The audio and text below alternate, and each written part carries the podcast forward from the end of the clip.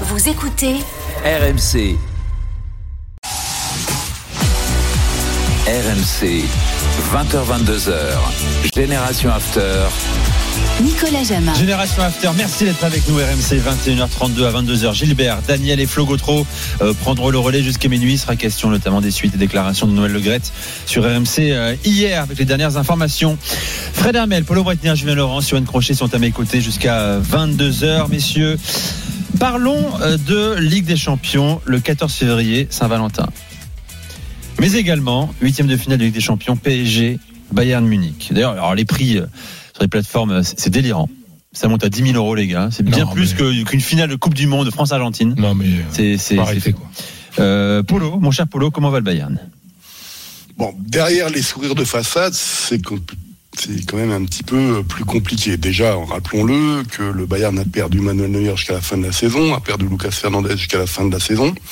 Il faut remplacer évidemment Manuel Neuer. Et là, c'est délicat parce que le marché, comme le dit très bien Oliver Kahn, euh, les clubs n'ont pas forcément envie de lâcher leur gardien numéro un. Euh, on se dit, et c'est quasiment euh, sûr en ce moment, que, Jan Sommer, l'actuel gardien du Borussia Mönchengladbach et le gardien de la Nati, donc de la sélection suisse, qui est à six mois de la fin de son contrat, et s'est mis d'accord avec le Bayern. Le problème, c'est qu'il faut trouver l'indemnité de transfert entre le, le, le Borussia Mönchengladbach et le Bayern Munich. Donc c'est très délicat en ce moment. Il y a l'autre hypothèse, évidemment, Alexander Nubel, euh, qui aujourd'hui est à l'AS Monaco. L'autre chose qu'on a appris, Monaco, qui est prêté à. Monaco et apparemment ils peuvent le récupérer, mais Nubel, depuis qu'il est au Bayern Munich, n'a pas forcément été traité en potentiel euh, titulaire. Et donc c'est un petit peu délicat tout ça, d'autant plus que euh, en dehors de la rencontre contre le PSG, si Jan Sommer arrivait, Jan Sommer il a 34 ans. Donc euh, ça veut dire que s'il arrive au Bayern et qu'on le, prolonge aussi pour l'année prochaine, en gros il flingue sa carrière internationale parce que Manuel Neuer va revenir.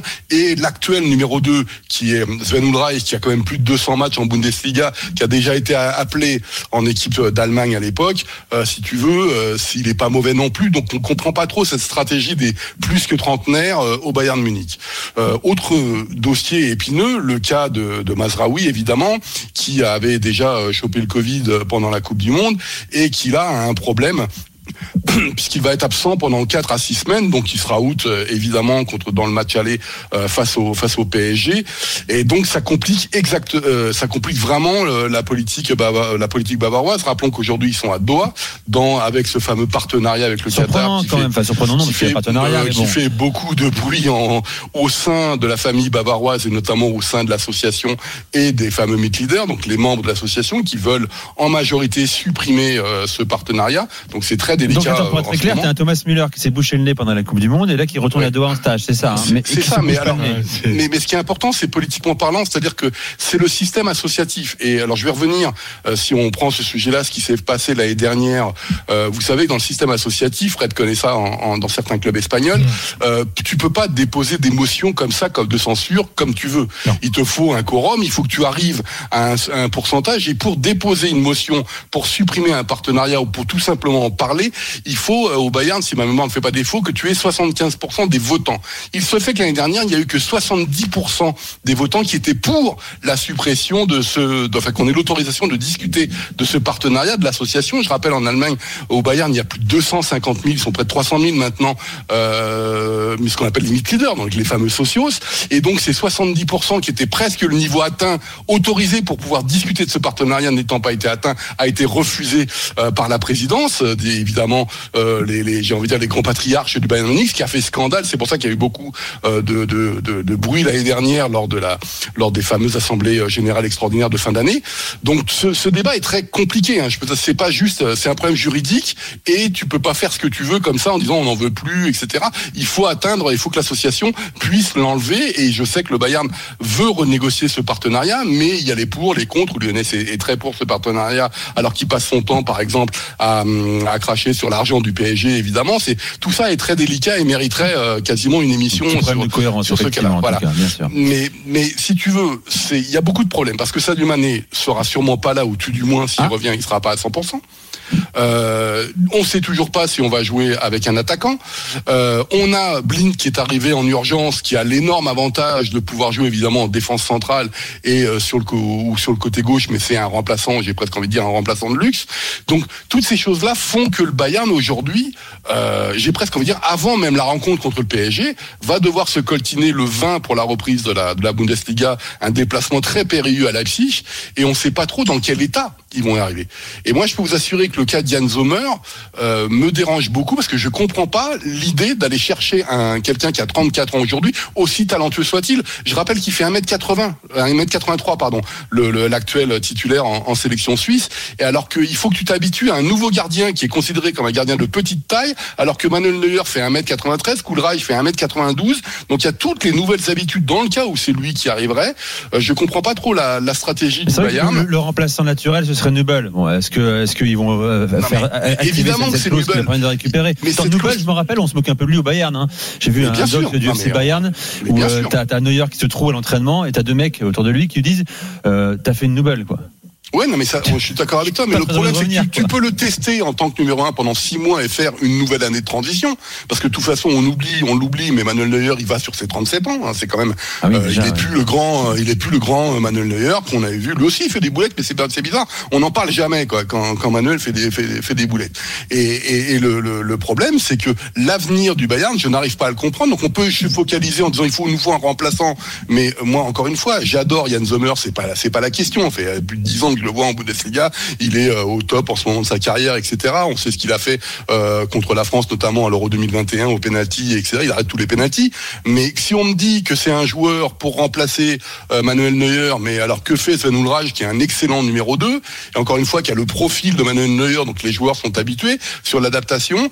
Euh, on ne sait pas trop euh, ce qui se passe au milieu de terrain. Rappelons que Zabitzer va être suspendu aussi lors du match aller, même s'il n'est pas Mhm. titulaire. Qui de Thomas Müller, qui de Moussiala sera titulaire? Alors, est-ce qu'on va mettre encore une fois Thomas Müller en faux neuf On a vu ce que ça donnait euh, pendant l'équipe nationale, ou alors est-ce qu'on donne les clés, les clés du camion à, à Moussiala euh, pour cette Coupe du Monde Donc, euh, j'ai envie de dire, il y a quand même beaucoup de nuages qui s'accumulent autour du Bayern Munich, même si, encore une fois, officiellement, tout va très bien. Et puis on parlera plus tard également de l'avenir de Benjamin Pavard hein, qui veut partir. Ah, et j'ai oublié, tout à fait. J'espère que son professionnalisme fera, fera qu'il sera là euh, bah, à partir de la, de- du 20 janvier. et qui a annoncé qu'il voulait partir de quitter le, FC Bayern à l'issue de cette euh, saison.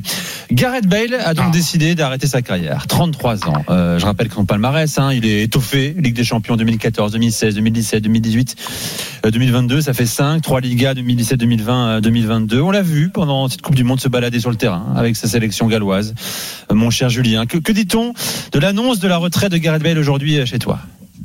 Ah, on s'y attendait un petit peu, forcément, parce que, bah, parce que, vu comment ça s'était terminé, vu qu'il n'avait pas de club non plus, tout ça, euh, le débat ici, et forcément, c'était, c'était même un débat avant qu'il prenne sa retraite, euh, sa retraite. C'est à savoir si c'est peut-être le plus grand joueur de l'histoire du football britannique. Euh, en tout cas, il est très très haut placé. Si c'est pas, si c'est pas le meilleur, on peut toujours. Aller chercher des, des sœurs Bobby Charlton. Il y a, il y a- il y a des, des- des- voilà, il y a des, il y eu des très très grands joueurs dans l'histoire du football anglais et britannique dans son ensemble, bien sûr, des Kenny Dalglish, des Kevin Keegan, tout, tout ce qu'on veut. Euh, il fait partie, je pense, de cette caste-là, euh, qu'on aime ou qu'on n'aime pas. Qu'on avait eu un débat avec Fredo, je crois, la saison dernière, sur le fait qu'il aurait sûrement pu faire plus, bien sûr, parce qu'à la Mm. base, c'est quand même un talent incroyable. Ah oui. Mais si on regarde quand même purement sur, sur son palmarès, sur les buts qu'il a marqués, peut-être le plus beau but de l'histoire de la finale de la Ligue des Champions, peut-être le plus beau but de l'histoire de la finale de la Copa del pareil. Euh, ce qu'il a fait avec le Pays de Galles, à un moment d'amener ce tout petit pays en demi-finale de l'Euro à la Coupe du Monde, même même dans des formats euh, avec plus d'équipes, voilà, ça reste quand même une carrière incroyable, même si effectivement, surtout, surtout sur les dernières années, il aurait pu faire plus, il aurait dû faire plus, mais ça reste un talent incroyable, un joueur qui a eu 17 ans de carrière, euh, qui a marqué les esprits, marqué les, les mémoires de tout le monde, le triplé à, à San Siro contre l'Inter en 2010, et c'est juste extraordinaire. Voilà, il y a, il y a ces moments-là qui resteront gravés, je pense, dans les esprits de beaucoup, beaucoup de, de, de- de fans de foot à travers le monde, sur ces moments-là qu'il a, il a- qu'il aura marqué à travers sa carrière. L'image que j'ai, c'est Zidane qui se retourne sur son but fantastique en finale des Champions. contre Liverpool Vers 2018. euh, ses adjoints on bétonnier. Il met la main sur la tête, il fait mon Dieu, qu'est-ce qu'il vient de faire? Un truc. Moi, je pense que Bale, euh, je pense que quelqu'un qui n'a pas vu jouer Bale, qui regarde euh, un best-of, comme on dit, Même euh, à Tottenham, surtout à Tottenham, Ouais, un best-of de sa carrière, qui regarde son palmarès, il se dit euh, extraordinaire. Sauf que nous qui avons vu jouer Gareth Bale, on est obligé d'avoir un, goût de trop peu. Ce type, est l'un des types les plus talentueux que j'ai vu moi dans ma vie. C'est-à-dire que c'est l'un des joueurs qui à un certain mo- moment m'a provoqué il faisait partie de ces joueurs que j'avais envie de voir parce que je jouissais, je, je ne mens pas, je jouissais quand il y avait un contre, qu'il partait deux mètres derrière un, un- un- adversaire et qui finissait avec un mètre, de- avec un mètre devant. C'est-à-dire que quand la machine Bale se mettait en route sur un contre, c'était jouissif d'un point de vue du spectacle en fait. Et en plus, il terminait en mettant le but. Et tu parlais de euh, Julien de la finale de la Coupe du Roi avec Ancelotti sur le banc contre le Barça, où euh, il, qu'il fait pour Marc Bartra, Marc Bartra s'en est jamais remis. Il restera le joueur. C'est un bon, un bon petit joueur, quoi. Mais comme le joueur qui s'est fait dépasser euh, par Marc Bartra, Gareth Bale qui sort du terrain, qui revient, Oui. qui double Marc Bartra. Enfin, mais c'est un truc de malade. C'est c'est c'est c'est Bibip le coy- euh, Bibip et Coyote, quoi. Tu vois, c'était. C'était un athlète, C'est- c'est c'est- une grosse c'est- frappe de balle. C'est- Mais il avait Il un avait problème, tout, hein. Il a un problème de base. Et je pense que Julien sera d'accord avec moi. Il n'aime pas le foot. Bah, il dit dans son communiqué, j'ai adoré ce sport qui m'a offert mes plus belles émotions. Euh, Est-ce que c'est aussi Il préfère le golf aujourd'hui, c'est ça Attends, je la vais te question. raconter un truc. Mais Il il est pas passionné. quand même. Non, mais je vais te pas un raconter un passionné, truc. voilà. Je vais, je vais te raconter un truc que j'ai vu moi. Il y a un parallèle avec là. Eden Hazard un peu. ouais. J'étais là. C'était, euh, euh, il y avait un match entre un match de Ligue des Champions entre le Real et le PSG. C'était le match, euh, tu vois, quatre jours après, on était à Bernabeu et euh, Gareth Bale parlait surtout aux médias britanniques. Donc moi, je, je- comme je parle anglais, je m'étais approché. Et il y a euh, Sidlow que tu dois bien connaître euh, euh, aussi, Julien, un grand grand grand correspondant euh, britannique à anglais à Madrid, qui lui dit bon, il y a le PSG. euh, Est-ce que tu as vu quelques matchs du PSG Tout ça, il fait ah non non, j'ai j'ai vu aucun match du PSG. euh, D'ailleurs, je ne regarde jamais de football. euh, Je préfère le golf. Et vous avez des images qui Il sont y a plein de joueurs comme ça, Fredo. Il y a plein de joueurs. Il y a plein Non, de, mais il y a oui, plein mais de ça- joueurs, de mais très de- grands joueurs qui regardent pas le foot. Je pense à c'est Etienne Capou qui avait fait une interview comme ça, expliqué qu'il regardait aucun match. Voilà. Rivaldo, Rivaldo, pareil, et c'était l'horreur pour lui d'aller bosser. Mais vu le potentiel qu'avait Gareth Bale au niveau du talent et des Alors conditions ce qu'il a fait en n'étant pas passionné par. mais t'imagines si le mec, s'il avait eu la- un 10% de la passion d'un et d'un professionnalisme euh, d'un d'un Cristiano Ronaldo, il aurait pu être le meilleur joueur du monde. Johan, en quelques secondes. Ouais, euh, en fait, je vais même pas parler de Gareth Bale, euh, enfin, indirectement, le discours qui m'intéresse, et tu, tu as cité Eden Hazard tout à l'heure. Hmm. Et c'est un discours que j'ai entendu avec Eden Hazard après la Coupe du Monde, ici d'ailleurs, euh, sur cette antenne, euh, où en gros, tu as dit un goût de trop peu, en gros, est-ce que c'est un gâchis, etc. Je comprends cette vision-là, où nous, en tant que fans de foot, on aurait aimé voir plus, mais en fait, il faut comprendre que les joueurs, ils font pas une carrière pour nous, ils font une carrière pour eux. Ah bien sûr. Et donc, moi, je comprends aussi ces joueurs qui n'ont pas une ambition à la Cristiano Ronaldo à faire des bains froids à 4 heures du matin euh, en rentrant d'un match à l'extérieur, etc. Je comprends qu'un Eden Hazard, bah, qui s'est privé pendant 20 ans de bouffe, bah, l'été, il a peut-être envie de manger euh, trois saucisses et deux merguez. Non, mais attends. C'est pas responsable je- par rapport au club qui Bale paye est 100 très millions d'euros également. Personne n'a puis forcé, personne n'a euh, Florentino Pérez à donner autant d'argent à Eden Hazard. Oui, mais il C'est s'attendait à autre chose. l'économie du football qui est comme chose. ça. Qui s'attendait à autre chose, très bien. Mais moi, je trouve que Gareth Bale, qu'il décide d'arrêter parce qu'il est plus passionné ou il a jamais été passionné. Enfin, je sais pas trop quelle formule utiliser. Mm. Vous le connaissez mieux que moi. Ou que Eden Hazard, à un moment donné, ait pas eu l'ambition extraordinaire que nous on aurait aimé qu'il ait.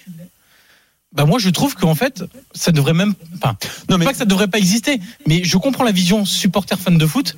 Mais je me dis que c'est pas quelque chose qu'on peut leur reprocher. Bah si, question de Non. respect, respect pour le contractuel. C'est à nous de gérer notre frustration de fans de foot, peut-être. Voilà pour, pour Gareth Bell. Hein, on en parlera. Il a dit également qu'il euh, se dirigeait maintenant encore plus vers une deuxième carrière. Vous l'avez compris, le golf. Vous écoutez Génération C'est pas After. pour son dos. Hein. Génération After. Ouais, tu crois? Ah ben non, mais c'est vrai. Non, parce qu'il y avait le truc, parce qu'il a une hernie, euh, il a une hernie depuis très longtemps. Euh, et moi, je me souviens d'un, et je me souviens d'un entraîneur euh, qui un jour m'a dit, bah ouais, le problème c'est que trois fois par semaine il joue au golf, euh, c'est pas très bon pour son dos. C'est l'heure de la minute de euh, Johan. Envoie la musique, Polo.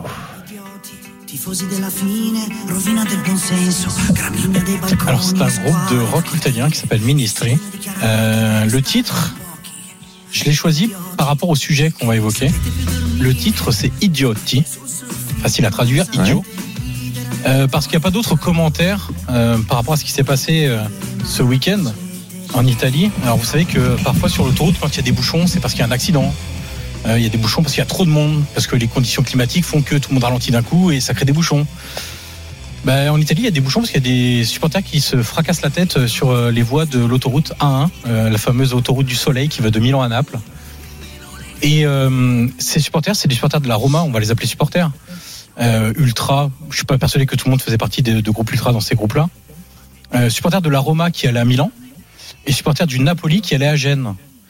Et en début d'après-midi, bah, euh, selon les premiers éléments qui sortent, ils sont donné rendez-vous sur une aire d'autoroute pour se taper. Et puis en fait, euh, quand ils ont vu qu'il y avait quand même quelques forces de sécurité qui encadraient le, euh, une des deux équipes, ils se sont dit bon, on va s'arrêter sur l'autoroute, puis on va faire marche, marche arrière, on va aller, on va courir sur l'autoroute pour aller à, à, à l'aire d'autoroute, vu qu'ils nous ont interdit de nous arrêter.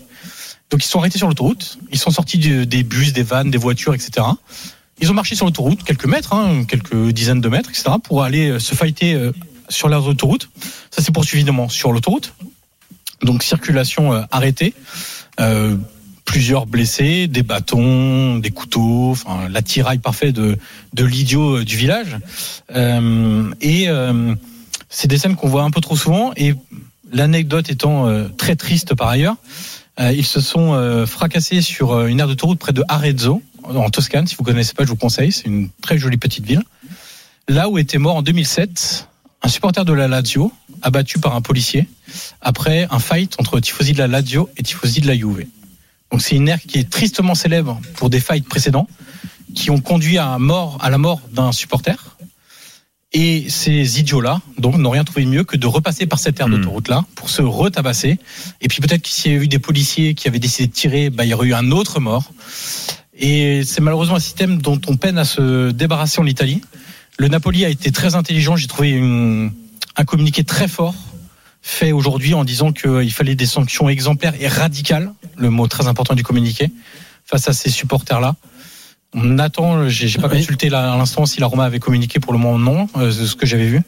Mais il va falloir que ça change parce qu'on peut pas, on peut pas continuer à avoir ce genre de choses. On va surveiller effectivement l'évolution, les, les sanctions. Euh, le, le basket avant de faire une pause et de parler de Gianluca Viali avec Valentin Jamin, euh, Victor Wenbanyama sur le parquet Boulogne-le-Valois-Asvel. Énorme fin de match, 84-83 pour euh, Boulogne-le-Valois. Il reste 3 secondes. On est sur un, un temps mort et une action exceptionnelle. Il y a quelques instants, Victor Wembanyama qui est venu prendre un rebond parce qu'un coéquipier n'a pas réussi à, à mettre son panier. Il a écrasé ses adversaires. Il a mis un énorme dunk et a fait se lever le palais des sports. Marcel Cerdan, plus 1 pour les Mets 92. Une dernière possession à venir pour l'Asvel. À tout à l'heure Valentin pour la fin de ce match. On fait une pause rapide. On revient vers toi également. L'hommage à Gianluca Viali dans Génération euh, After spécial drôle de dame. À tout de suite sur RMC.